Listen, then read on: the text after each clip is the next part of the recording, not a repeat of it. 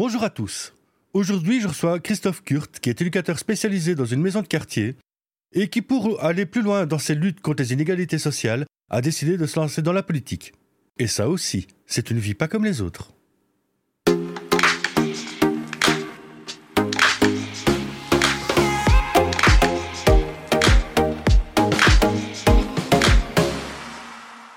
Alors aujourd'hui, au studio numétique, je reçois Christophe Kurt. Christophe, tu es éducateur spécialisé dans la maison de quartier d'abordage, mais pas que. Hein, tu as, plein de casquettes en fait, mais euh, je, vais, je, te laisser un petit peu te présenter. Dans, la vie, tu fais quoi? T'es qui? Tu viens d'où? Euh, Explique-nous tout, s'il te plaît. Bonjour Laurent. Donc moi c'est Christophe Kurt, alias Chris. Euh, j'ai 41 ans. Comme tu l'as signalé, je suis éducateur spécialisé, mais pas que. Je suis aussi conseiller communal dans la commune où je vis. Je suis aussi public relation dans une ASBL euh, qui s'appelle Bonnet Futsal Jet, où je m'occupe de tout ce qui est l'aspect communication et relations. Et euh, voilà, donc euh, je viens de, j'habite à Jet, je suis papa d'un garçon de 9 ans. Euh, j'ai travaillé à l'abordage depuis maintenant 19 ans et où on a un projet de cohésion sociale qui est euh, celui de, de faire en sorte de faire des activités euh, avec les habitants du quartier du site Segem. Je sais pas si pour ceux qui ne savent où ça se situe, ça se trouve euh, près du cimetière de Jette, pas très loin de la gare de Jette. On a un site de logements sociaux et euh, qui est dans un quartier. Et euh, voilà, notre, notre objectif est de travailler avec eux, créer de la cohésion sociale, faire des activités avec les habitants, les sensibiliser, les autonomiser, de faire en sorte qu'il y ait du vivre ensemble et plein d'autres activités. On travaille avec tout public. On n'est pas focus sur un public en spécialiste, on travaille avec tous les publics. Voilà, en gros, euh, ce que je fais dans la vie de tous les jours. Alors, tu, tu nous expliques donc que ta maison de quartier, l'abordage, se trouve dans, dans le quartier ce game et surtout est attaché aux logements sociaux. C'est une volonté de ta part d'avoir voulu travailler dans, dans ce quartier ou dans ce genre de quartier? Euh, oui et non. Euh, voilà, à la base, je travaillais pas là. Au début, quand j'ai commencé, j'étais greffier au Conseil d'État. Et puis, euh, mais j'avais déjà mené un projet avant que je travaille là avec d'autres jeunes du quartier. On avait ouvert un local qui s'appelle Projet à tout 4, où c'était un espace numérique, mais c'est surtout un endroit où on pouvait accueillir les jeunes. On était début des années 2000, donc c'était les, les débuts d'Internet, les débuts euh, de tout ça. Et donc on avait envie d'avoir un espace. C'était plutôt euh, un espace pour accueillir les jeunes, pour pouvoir euh, euh, faire du travail avec eux, les sensibiliser à l'outil informatique. Mais c'était l'outil informatique était plus euh, allez, un appât plus qu'autre chose. Pour nous, le but était vraiment que les jeunes se retrouvent à un endroit, qu'ils puissent faire des choses, réaliser des choses. Et un jour, euh, une coordinatrice de l'abordage Anne Plateux à l'époque est venue me, me voir en me disant, écoute, j'aime bien ce que tu fais, j'aime bien ce que euh, vous représentez, vous et à tout quatre.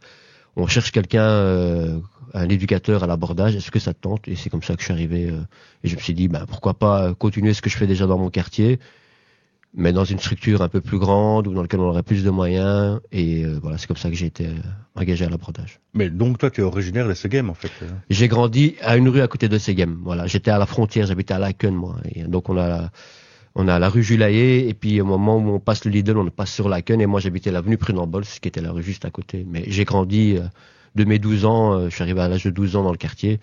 Et donc depuis lors j'ai pu quitter ce quartier-là.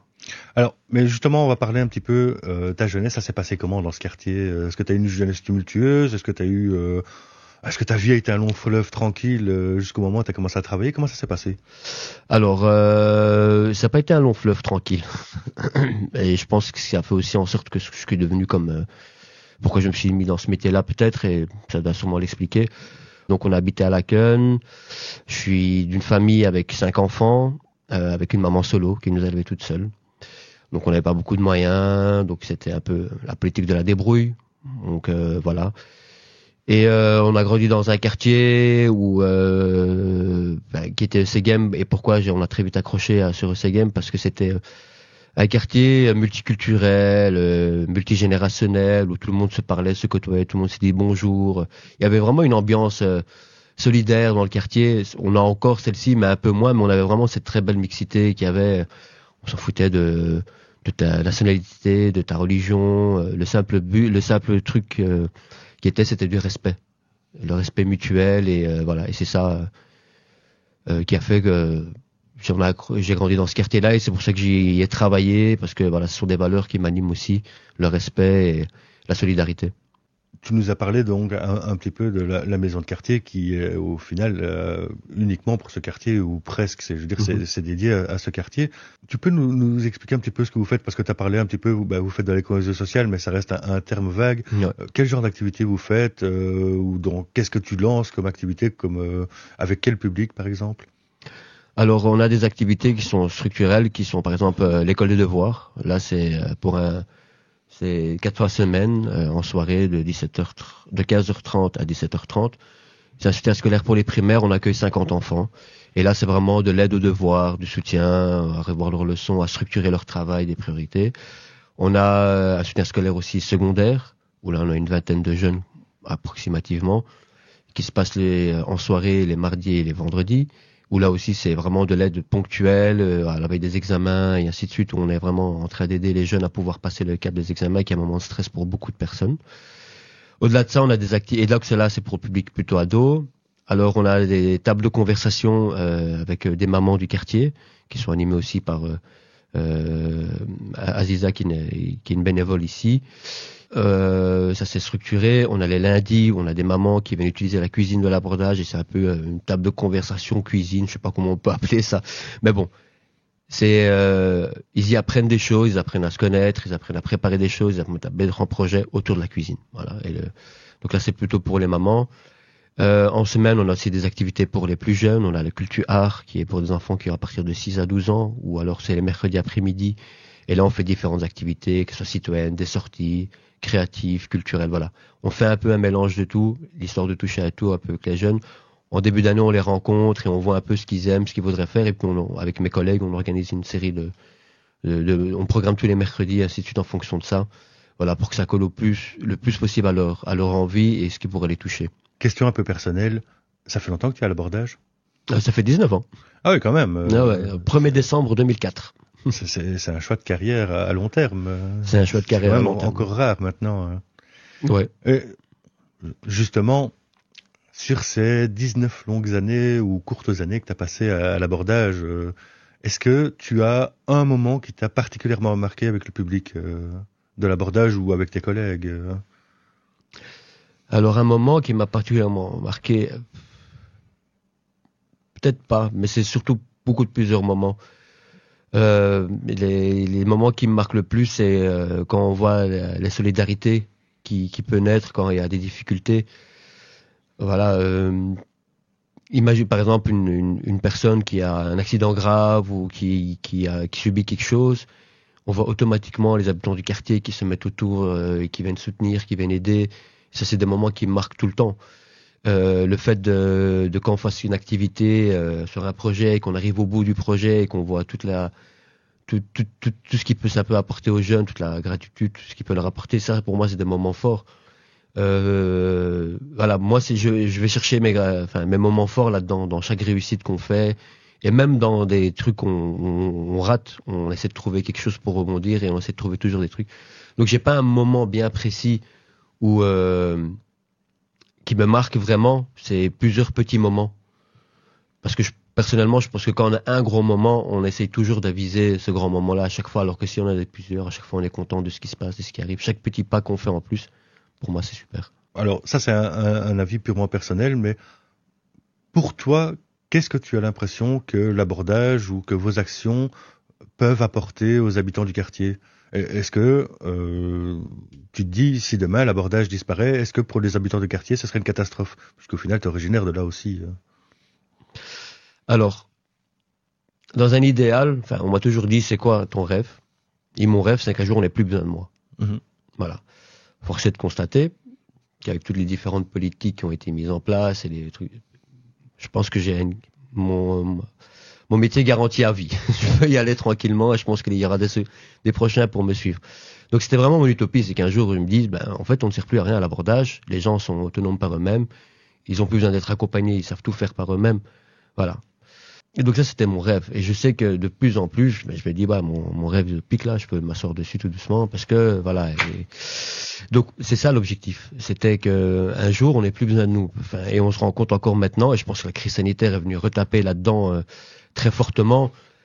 voilà, ce qu'on apporte aux gens. Donc sans les gens, nous on peut fermer. Donc pour toute assoce comme nous dans le secteur, si on n'a pas de public, ben ça veut dire qu'on ne sert à rien et donc on peut fermer. Nous on a largement à faire parce que on est, on a un peu une casquette multifonction au-delà du fait d'être éducateur. On a des personnes qui sont là pour écouter. Quelquefois on essaie de démêler des petites situations. Des fois, euh, les gens ne savent pas vers qui s'adresser, donc ils viennent vers une personne de confiance. Quand ils ont des choses à se raconter, qu'ils n'osent pas leur raconter, ben ils viennent plutôt voir à l'éducateur ou une personne qu'ils ont acquis confiance pour essayer de les écouter déjà de un, mais aussi de les accompagner. Voilà, je précise que nous on accompagne, on n'aide pas. Voilà. J'ai toujours regardé cette politique-là, c'est j'utilise le mot accompagner, pas aider. Donc je tous les jours encore, quand on voit du public euh, qui nous disent heureusement que vous êtes là, euh, oh, on peut compter sur vous. Pendant la crise Covid, pendant que tout le monde était confiné, ben, euh, ben sur le terrain. J'allais voir les gens, j'allais au contact, tout en respectant les règles, les, règles sanitaires, mais c'était important de ne pas les lâcher. Et très clairement, il nous a dit heureusement que vous êtes là parce que sinon on est coupé du monde. Mais c'est bien ce que tu me dis justement que vous accompagnez, pas que vous aidez. Bah, ça enlève un petit peu euh, cette image que certains politiques essaient de donner où euh, les, les, bénéficiaires de la cohésion sociale en fait sont juste une bande d'assistés et que vous êtes juste là pour faire le, le boulot à, leur place. Euh, on n'est pas du tout là-dedans. Non, non, non, non. En dehors de ça, tu nous as dit que tu es aussi conseiller communal. Oui, je suis conseiller communal pour la liste du bourgmestre. Je suis indépendant sur la liste du bourgmestre. Ok. Et donc, ben, déjà, qu'est-ce qui t'a motivé à te lancer dans la politique et en particulier la politique locale? Alors, euh, au départ, j'étais pas très euh, très chaud entre guillemets pour faire ça. Voilà, parce que pour moi, c'était toujours un monde un peu flou euh, et avec ce qu'on entendait et sur la politique et tout ça, pour moi, j'étais toujours assez méfiant par rapport à la politique.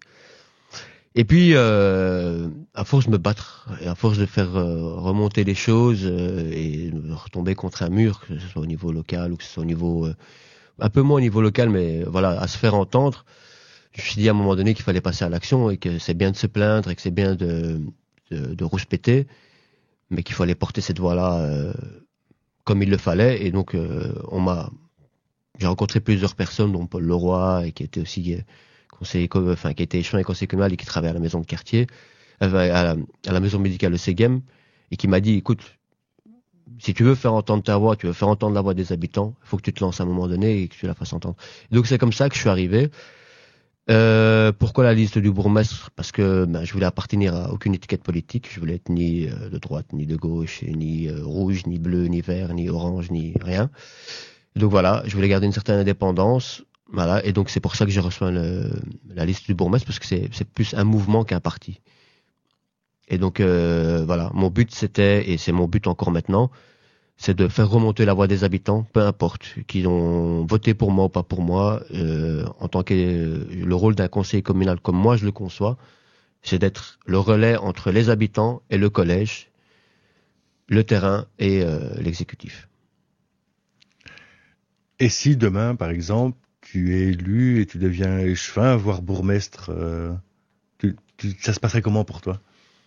Alors, je me projette pas là-dedans parce que voilà, moi, j'avance au fur et à mesure. Mais si j'en ai la possibilité, bourgmestre, je refuserai parce que c'est quand même un boulot assez ingrat et difficile. Et je pense qu'il faut euh, voilà être préparé à ça. Euh, il y a une certaine usure, euh, voilà. donc ça, je je ne pourrais pas le faire. Euh, après, échevin, oui, pourquoi pas. Euh, ça me permettra d'être encore plus dans l'action dans laquelle je suis maintenant. Donc là, je suis dans un rôle où je fais remonter les informations, où j'essaie de bouger certaines choses, où je gagne quelques petites batailles dans certains. Enfin, j'appelle pas ça des batailles, mais voilà, euh, quelques petits trucs sur lesquels qui, me tiennent à cœur, comme euh, par exemple les chèques sport, où j'ai réussi euh, à les faire augmenter de 30 à 50 euros à, se battre avec des habitants pour la réouverture d'une rue, mais qui embêtait euh, les 50 mètres de rue fermée, et qui embêtait, et les gens faisaient un détour d'un kilomètre deux, les services de secours n'arrivaient plus. Voilà, c'est des petites batailles que je gagne comme ça. Mais c'est vrai que quand on est échevin, on est un peu plus dans l'exécutif, et donc ça me permettrait d'avoir un peu plus d'action et un peu plus de mainmise, ou un peu plus faire mettre plus de pression, enfin pas de pression, mais mettre un peu plus euh, je sais pas comment on peut appeler ça, me mettre plus dans le dans, le concret quoi. C'est pas pour te piéger, hein, mais euh, si tu étais élu plus tard, tu perdrais quand même encore euh, quelque part ce, ce, lien que tu as avec ton quartier, puisque là, ça s'étendrait à, à l'entièreté de la commune. Et bon, Jette, c'est quand même pas une petite commune, c'est quand même un, peu plus de 50 000 habitants, donc euh, on, on parle pas d'un village euh, avec trois maisons et deux rues, donc euh, t'as pas peur de, de, perdre un petit peu cette connexion, euh, justement, avec ton quartier? Alors, c'est pas pas pour dire que ce serait mauvais, hein, juste mhm. que ça serait un peu moins local que ce que tu fais là maintenant. Alors, euh, j'ai déjà réfléchi à cette question-là parce que on m'a clairement posé la question si un jour tu l'étais, est-ce que je garderais pas, je ne, je ne me couperais pas du terrain? Je garderais ne fût-ce qu'un mi-temps là où je suis, parce que pour moi, il est important qu'une personne qui s'engage dans la politique, qu'elle soit en plus locale, ait un ancrage encore de terrain, pour justement garder cette phase de réalité avec ce qui se passe. Et comme tu le dis, on sera plus sur un quartier concentré, mais on devra travailler sur tout le territoire. Mais moi, je suis quelqu'un de terrain. Et donc, euh, j'apporterai mon expérience d'éducateur et mon travail de terrain dans le métier, enfin, je sais pas si on va appeler ça un métier, dans la fonction d'échevin, où je serai un échevin qui sera souvent sur le terrain et à la rencontre des gens, des habitants, euh, peu importe qu'ils soient jeunes, pas jeunes, et ainsi de suite. je pense que pour moi, il est important d'être connecté au, au, terrain pour pouvoir être au plus près et être euh, plus plus à même de prendre des bonnes décisions entre guillemets pour les, gens quoi. Donc ouais, je garderai toujours mon mi-temps, je continuerai à, bosser à, à l'abordage où je serai, mais je serai un échevin de terrain. Ok, il y a du bureau, et mais tous les moments libres où, où je peux me permettre d'être aller sur le terrain, ou aller rencontrer des assos, aller rencontrer des comités, aller rencontrer des habitants, je passerai mon temps à faire ça, parce que j'ai besoin, j'aurai besoin pour mener ce que j'ai envie de faire, d'être connecté au terrain et de sentir ce qui se passe. Quoi. Il n'y a rien de pire quand on décide de quelque chose ou qu'on veut mener une politique ou une chose alors qu'on n'a aucune connaissance du terrain. Ça, c'est pour moi, c'est pas possible. C'est comme dans mes actions d'éducateur. Toutes les actions qu'on met en place, ben, elles viennent d'un, diagnostic ou d'un, ressenti ou des réflexions qu'on a eues en, se basant sur ce qui se passe sur le terrain ou des retours qu'on a eu des habitants ou des choses qu'on a observées.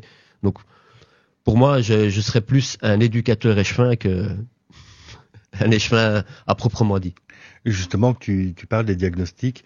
Euh, selon toi, au niveau du quartier SEGEM, puisque c'est là essentiellement que tu travailles, euh, c'est quoi les grands défis actuels du, du quartier? Qu'est-ce qu'on pourrait envisager pour améliorer? Puisque c'est quand même un quartier avec une forte densité de population. Comment on pourra arranger euh, et quelles sont déjà les problématiques que tu, toi tu, tu relèves? Et qu'est-ce qu'on peut imaginer pour, euh, pour y remédier? Alors, comme tu le signales, c'est un quartier qui est, si pas plus, le plus fortement euh, densément peuplé par mètre carré. Effectivement, on a deux grandes tours, on a deux petits immeubles, et puis on a des nouveaux immeubles qui, euh, qui sont arrivés sur le Géga aussi. Et dans le quartier autour, on peut compter entre 3005 et, euh, on va dire moi, je dis plus ou moins 5000 si on prend vraiment le périmètre d'action dans lequel l'abordage travaille. On est plus ou moins 5000 habitants. Ben, 5000 habitants sur un périmètre, ça fait quand même beaucoup. Et donc, ça génère des, des, des situations qui sont problématiques. Ben, euh, c'est ben, les problèmes intergénérationnels. Voilà, on a ces problèmes-là. On a des problèmes euh, de voisinage où les gens ne se connaissent plus. Euh, euh, on a des problèmes de, de propreté des fois, ou euh, ben, quand on est dans des immeubles, des grands conteneurs et ainsi de suite. On a de la délinquance un peu comme partout. Euh, voilà, il y a certains grands défis pour lesquels euh, il faut qu'on travaille.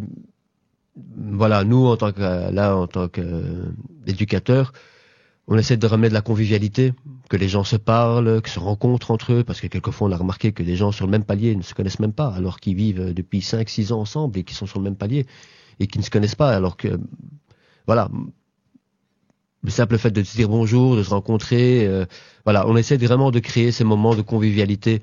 On a aussi tout un travail avec les jeunes et les habitants pour qu'ils soient acteurs de leur quartier, qui, qui participent aux réunions, aux, euh, quand il y a des enquêtes ou qu'il y a des, des, où on leur demande leur avis, parce que c'est leur quartier, c'est eux qui le connaissent le mieux. C'est eux qui peuvent dire, ben ça, ça nous convient, ça, ça nous convient pas, ou ça, ça fonctionne, ou ça, ça fonctionne pas. Voilà, notre objectif premier, il est là, c'est de sensibiliser les habitants, les rendre acteurs de leur quartier, qui prennent la parole et qui prennent la place. Mais on crée de la convivialité, on crée plein d'activités, on fait plein de fêtes. L'idée, c'est que les gens se rencontrent et se connaissent. Chose que, contrairement à ce qu'on pourrait penser euh, dans un endroit où il y a énormément de, centre de concentration de personnes, où on pense que tout le monde se connaît, ben non, c'est faux en fait. Euh, pas beaucoup de monde se connaît et il y a un, énormément de un grand turnover aussi dans les habitants. Il y a beaucoup de gens qui déménagent, il y a beaucoup de publics qui arrivent, publics qui viennent d'autres quartiers et donc ils doivent un peu se mettre au moule de comment fonctionnent les quartiers et ainsi de suite. Voilà. Et si on regarde un petit peu vers l'avenir, euh, qu'est-ce que tu espères au niveau de l'avenir du quartier? Comment tu, imagines son évolution? Alors, euh, j'espère qu'au fur et à mesure du temps, on retrouvera un peu cette convivialité et, euh, cette mixité qui, a été culturelle ou intergénérationnelle que j'avais quand, moi, quand j'étais petit. Voilà, parce que les gens, ça s'y prêtait peut-être un peu mieux à l'époque, les, je veux dire, on n'était pas envahi par tout ce qui était euh, informatique, smartphone euh, et toutes les crises par lesquelles on est passé successivement au fur et à mesure, qui ont fait peut-être que les gens sont restés plus centrés sur eux, sont plus reclus chez eux. Et je pense que, voilà, moi c'est mon, c'est vraiment mon objectif, c'est, j'espère, et on va y arriver. Hein, euh, voilà, il faut être un peu résilient et se dire qu'on va y arriver. C'est vraiment de recréer cette convivialité, cette solidarité qui est là, mais qui fonctionne que très rarement. C'est ce qui est dommage parce que voilà, je pense qu'on peut créer vraiment un gros réseau euh, de d'entraide et euh, de convivialité et de solidarité et refaire. Bah, je me souviens moi quand euh, j'ai quand j'ai débarqué à l'abordage, on faisait des fêtes de quartier, tout le monde était dehors, tout le monde s'amusait, tout le monde rigolait. il y avait plein de choses qui étaient qui, qui sont nées comme ça aussi d'activités qui sont nées comme ça des ateliers couture que ce soit des ateliers poterie des potagers plein de choses qui sont arrivées grâce à ça et donc voilà ça c'est vraiment l'idéal que j'aimerais qu'on retrouve dans le quartier. Et si tu avais un message à transmettre aux, prochaines générations, en tout cas à ceux qui maintenant sont les jeunes qui, peuplent le, quartier Segem, ce serait quoi le message que tu aurais envie de leur envoyer? De d'y croire. C'est pas parce qu'on vient d'un quartier comme celui-ci qu'on ne peut pas arriver à faire des choses. Parce que le quartier est rempli d'exemples de jeunes qui ont démarré de là où ils sont et qui sont maintenant euh, qui ont réussi leur vie euh, et qui reviennent souvent même dans le quartier euh, parce que on est attaché à ce quartier-là, qu'on y a grandi, euh, même si on s'est marié, qu'on a réussi notre vie, inévitablement on revient aux ressources parce que tout a démarré de là. Donc le fait d'habiter un quartier ou un site de logements sociaux, peu importe toutes les stigmatisations qu'on peut y mettre dessus, ça veut rien dire. Vous êtes, vous êtes les maîtres de vos propres destins. C'est vous qui réalisez votre destin et c'est vous qui continuez à avancer. Personne ne pourra vous dire tu ne peux pas avancer. Si, vous pouvez le faire. On a, j'ai réussi à le faire. Et pourtant, je viens de ce quartier ici. On a réussi à s'élever. On a réussi à, à faire passer nos idées. J'ai réussi à me faire entendre. D'autres l'ont réussi. Donc, vous pouvez le faire. Donc, il faut pas se résigner à se dire euh, ah on vient de, euh, de ces games, euh, c'est un quartier ah, avec toutes les stigmatisations qu'on peut coller, que ce soit sur les jeunes ou sur la population, parce qu'il y a énormément d'étiquettes qui sont collées à ces gens qui habitent ce quartier-là. Ben non, vous pouvez le faire. Il faut croire à vos rêves et il faut euh, vous démenez, une porte se ferme, une autre s'ouvre, voilà. Et euh, il faut croire en vous. Et moi, j'ai toujours cru en vous, et donc c'est pour ça que je suis toujours là pour euh, vous accompagner. Et euh, moi et mon équipe et plusieurs d'autres habitants dans le quartier ou d'autres ASBL qui sont dans le quartier qui y travaillent, on est là pour accompagner justement à ce que ça puisse réussir. C'est un message plein d'espoir, ça. Ah ouais, bah, écoute, il en faut. Hein. Alors, ça fait un moment maintenant, on a discuté de, Chris l'éducateur, on a discuté de Chris le conseiller communal, mais on n'a pas beaucoup parlé de Chris la personne. Euh, au final, Chris, euh, bah, c'est quoi, t'aimes quoi dans la vie euh, Tu fais quoi quand t'es pas ou conseiller communal ou éducateur? Alors, ça c'est une partie de chez moi où je me, voilà, en tant que, je parle jamais de ça, voilà. Alors, euh, bah, Chris éducateur, enfin quand il n'est pas éducateur ou conseiller communal ou euh, bah, Chris éducateur, c'est un papa qui s'occupe de son fils, euh, qui euh, adore voyager, voyager, voilà, en grand mot, hein, à la mer, dans les Ardennes, de temps en temps à Barcelone parce que je suis fan de la ville, mais aussi du club de foot. Je passe du temps euh, ben, avec mes amis à discuter, à refaire le monde, comme quand on était gamin, 15 fois, à, se dire ah ouais ça, pourrait être mieux. voilà, euh, je m'applique dans d'autres dans dans d'autres endroits où voilà dès que j'entends quelqu'un qui a besoin d'un coup de main, ou, on y va parce que voilà. je coach aussi des gamins au Bonnet Futsal Jet, voilà parce que ils, avaient besoin d'un entraîneur et que voilà, je écoute, je vais aller, voilà, c'est ça le Chris, ou sinon jamais pas très casanier parce que je suis un peu hyperactif donc voilà, j'aime bien me promener dans les parcs. Euh, euh, quand j'ai besoin de me vider l'esprit, je marche pendant des heures. Euh, je vais à la rencontre des gens. J'aime bien le contact avec les gens. voilà, quand je rencontre quelqu'un, j'aime bien discuter avec elle pour la connaître. Voilà, c'est la façon dont je procède tous les jours, quoi. C'est voilà, même dans mes études, voilà, c'est c'est on m'a on m'a vraiment formaté à ça, dans le fait d'aller voir le public, d'être en contact avec eux, même dans la rue tous les jours, je peux avoir quelqu'un qui arrive avec son vélo ou un livreur et je passe cinq minutes à discuter avec lui. Ah, ça va, tu vas bien, tu fais ça pourquoi la, personne m'intéresse, l'histoire, la, personne m'intéresse, son expérience m'intéresse. Voilà, je me nourris de ça. Voilà, en gros, le Chris euh, qui n'est pas ça. Je me rends compte que, que ma question t'a mis particulièrement mal à l'aise. Désolé, c'était pas le but du tout. Non, non, ben bon, voilà, c'est parce que je déteste parler de moi en fait. J'ai, voilà, même d'ailleurs, euh, quand je présente des trucs, je me mets jamais en avant. Je déteste ça. Je, voilà, c'est la lumière. Je préfère que les autres la prennent. Moi, je la prends pas la lumière. Le concept d'une vie pas comme les autres étant de mettre en avant ouais, je personne. J'avais compris, tu sais. Pour ça. Comment tu vois euh, l'avenir, mais de Jet en, règle générale, on va sortir un petit peu de ce game. Comment tu imagines l'évolution de la commune? Comment toi tu aimerais que, la commune évolue? Ou des gens que tu côtoies dans, dans la commune, en fait, comment toi tu, tu vis, tu auras envie que qu'on avance et euh, ou est-ce que qu'est-ce qu'on devrait particulièrement éviter pour ne pas que ça, une situation dégénère et qu'on se retrouve euh, dans une ville où enfin dans une commune où ça deviendrait invivable.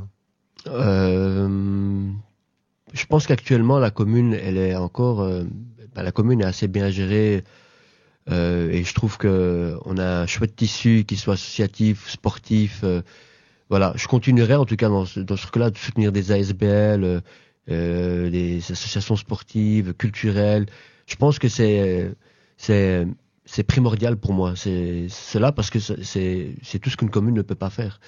Comme je le disais, tout ce qui est fait par des ASBL, que ce soit l'abordage, que ce soit l'harmonie, que ce soit le CBO, que ce soit les clubs euh, de sport, que ce soit le centre culturel, tout ces, tout ces, c'est tout ce que la commune ne doit pas faire. Voilà, en, termes de moyens humains, ça coûterait des fortunes. En termes d'organisation, ça coûterait des fortunes. Et donc, tous ces ASBL-là permettent de faire du travail de lien, de cohabitation, de cohésion, de faire découvrir des choses aussi. Et donc, je pense qu'il faut vraiment euh, axer ça euh, continuer à soutenir ça même un peu plus fortement. Je pense que vraiment, il faut vraiment qu'on ait une vraie politique de soutenir vraiment comme il faut euh, tous ces, toutes ces personnes qui font vivre cette commune. Voilà. Euh, je pense qu'il faudrait qu'on mette un focus sur la jeunesse parce qu'on n'a pas vraiment un plan jeunesse et euh, si on veut éviter ce qui arrive dans d'autres communes sans citer parce que voilà euh, je suis pas là pour citer ou comparer je pense que on doit vraiment avoir une vraie politique de jeunesse où on, où on doit pas être là simplement en disant ah on fait des activités. Non vraiment une vraie politique où euh, un jeune quand il arrive il se trouve en face quelqu'un qui peut lui dire ben voilà tu as besoin d'aide pour faire ceci boum je t'accompagne. Un vrai accompagnement que ce soit au niveau euh, scolaire mais au niveau de la vie professionnelle je trouve ça important voilà. Euh, créer faire en sorte qu'on garde cette euh, ce, ce, ce, ce, vivre ensemble qu'on a à Jet qui est assez formidable où on peut rencontrer tout type de public et tout, euh, tout type de public, euh, qu'il soit en âge ou en culture.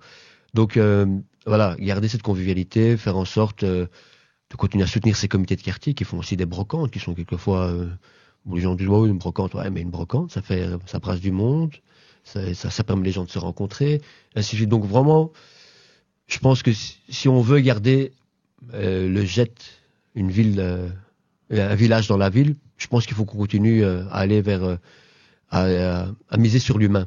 Voilà, à miser sur l'humain, pour moi c'est le plus important. Je vais rebondir par rapport à ce que tu viens de dire et euh, c'est sur deux questions que j'avais pas du tout prévues. Mais donc la première pour toi, le tissu associatif, c'est quelque chose d'hyper important en fait. Euh, euh, à ce niveau-là, tu te dis, euh, au-delà de ton travail, que si les, associations disparaissent, on va avoir un, énorme manque à combler, voire même impossible à combler au final. Tout à fait. Non, très clairement, si demain le tissu associatif, qu'il soit sportif, culturel,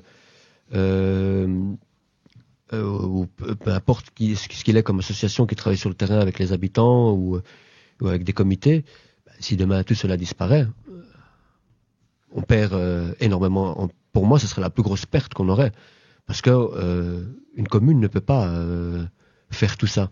Donc un modèle à la française où si tu prends une ville comme Lille, il y a deux assos qui sont énormes, qui sont des assos qui, qui ont 1000 employés, c'est pas envisageable pour toi Non. Non, parce que chaque quartier est différent, chaque public est différent, et chaque ASBL, donc dans, l'endroit où il est, s'il est là, c'est pour un, c'est pas pour rien. C'est parce que cette, cette, cette ASBL là connaît le quartier, connaît ses habitants, connaît euh, son tissu.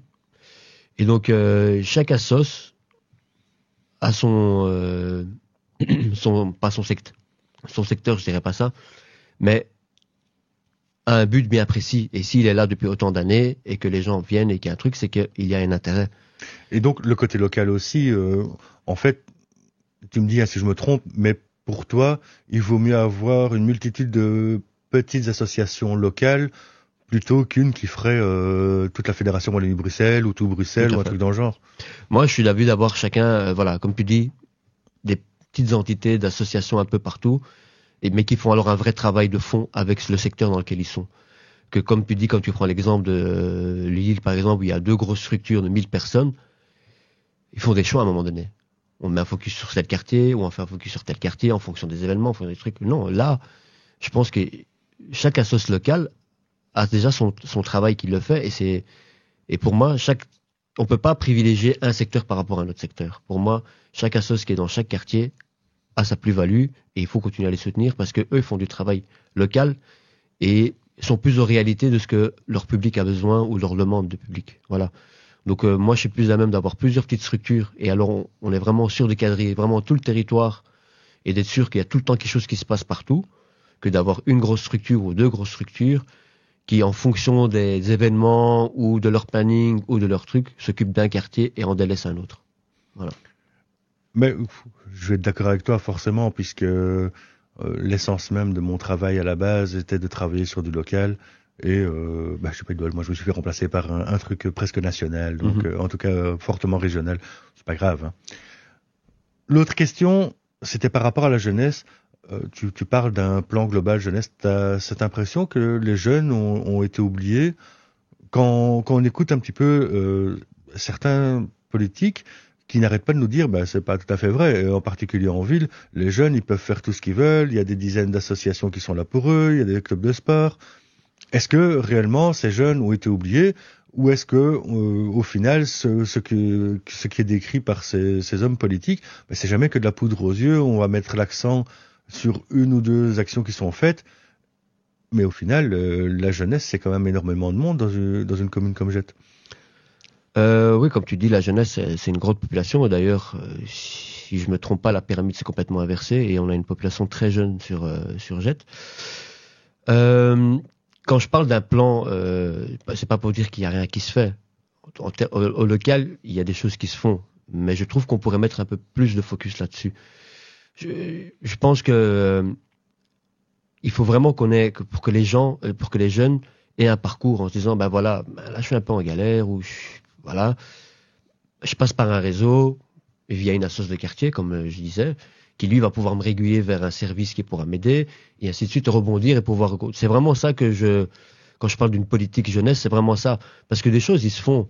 On a place aux ados, on a place aux jeunes, il y a des choses qui se font, mais je pense qu'on, si on veut vraiment faire en sorte que notre jeunesse euh, puisse avoir une perspective, qu'on leur donne une perspective, il faut vraiment qu'on ait un plan en disant ben voilà, on va structurer ça de façon à pouvoir aiguiller et accompagner tous ces jeunes-là pour faire en sorte de mettre tout en place pour que ces jeunes-là puissent aboutir à ce qu'ils ont envie de faire plus tard ou pas.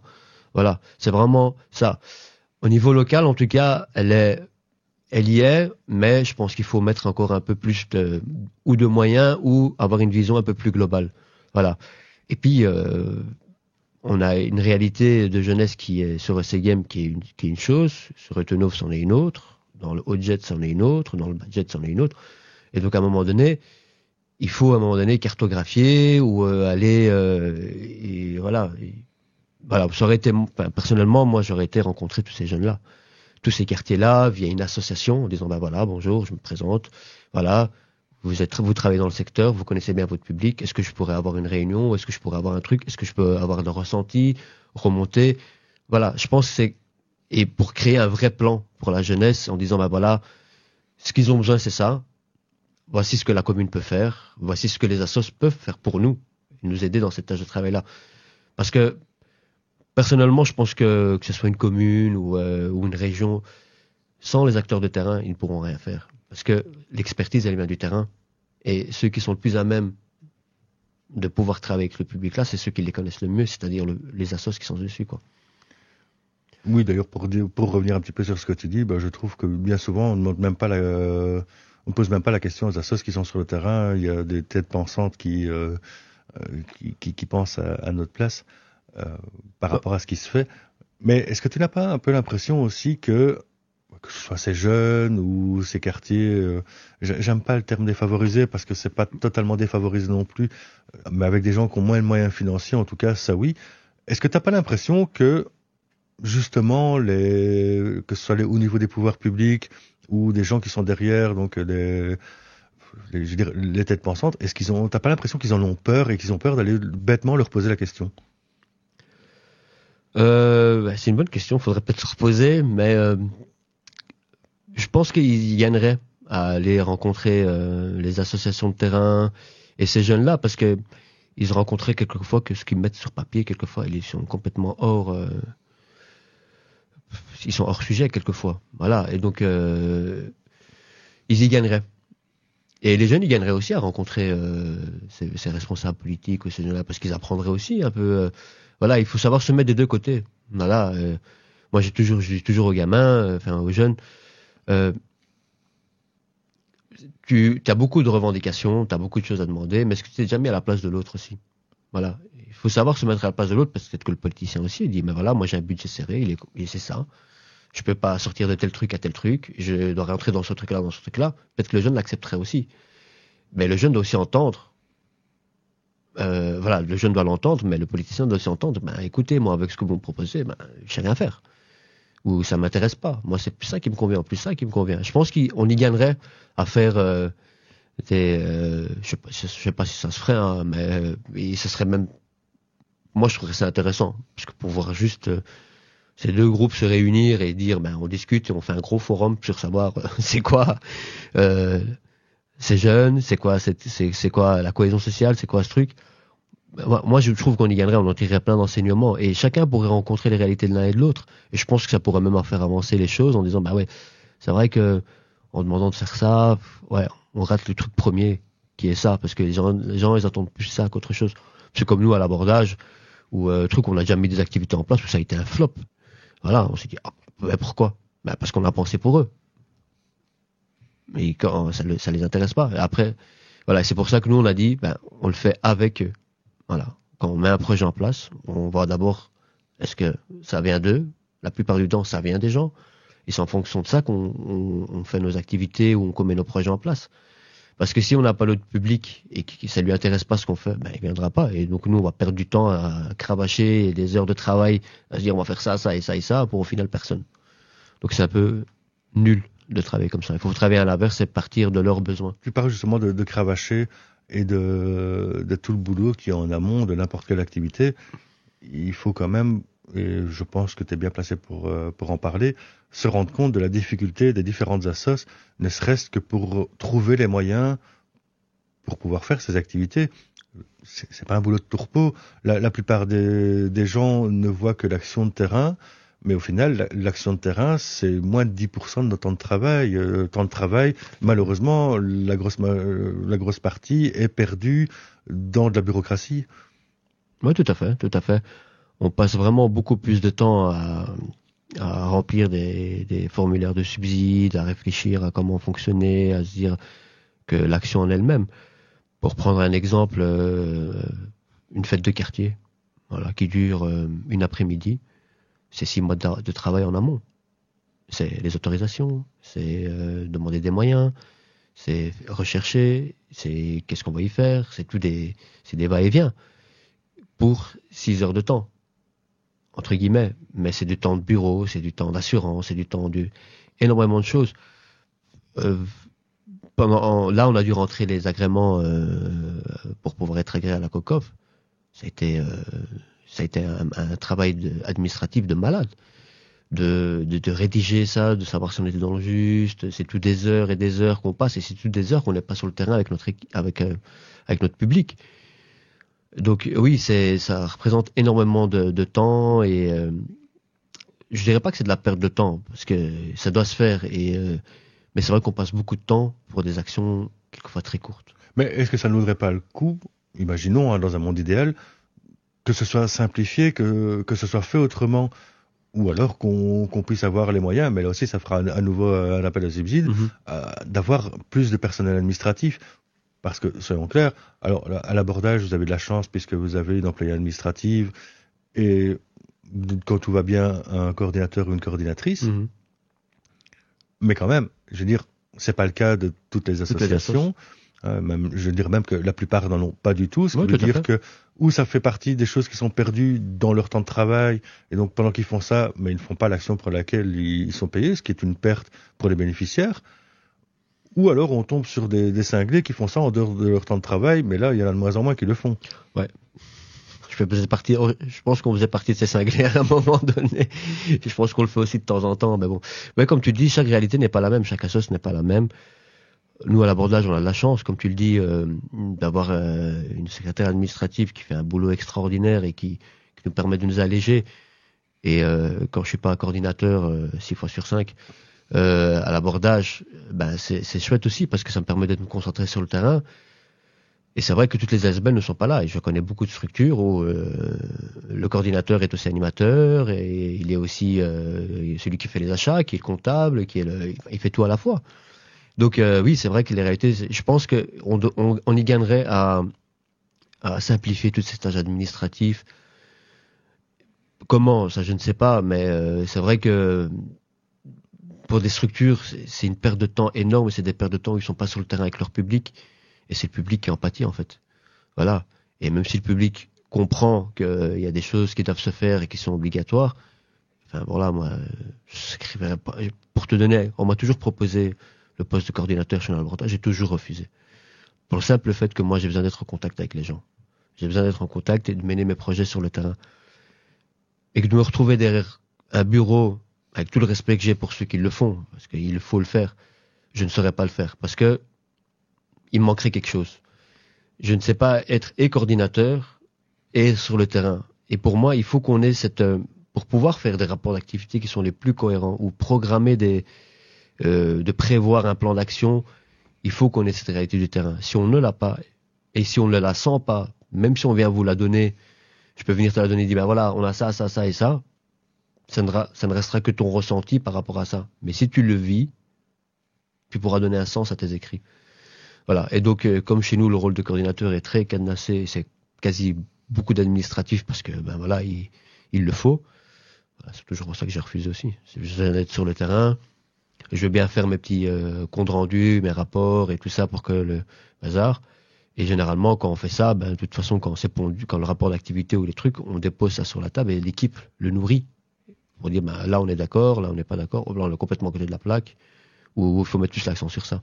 On arrive tout doucement à la fin de, de, notre podcast. J'ai quand même une dernière question, qui est la question que je pose à tout le monde. Mhm. Qu'est-ce que je peux te souhaiter pour la suite? Euh, La santé. ben, je sais pas.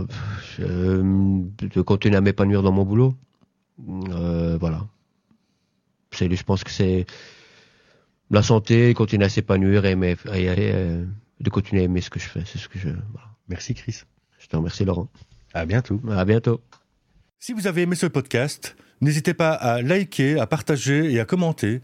Et si vous aussi, vous avez envie de raconter votre parcours, de dire pourquoi votre vie n'est pas comme celle des autres, n'hésitez pas à me contacter à l'adresse laurent.numétique.org ou sur Instagram avec le pseudo NoteMarker. Je vous dis à bientôt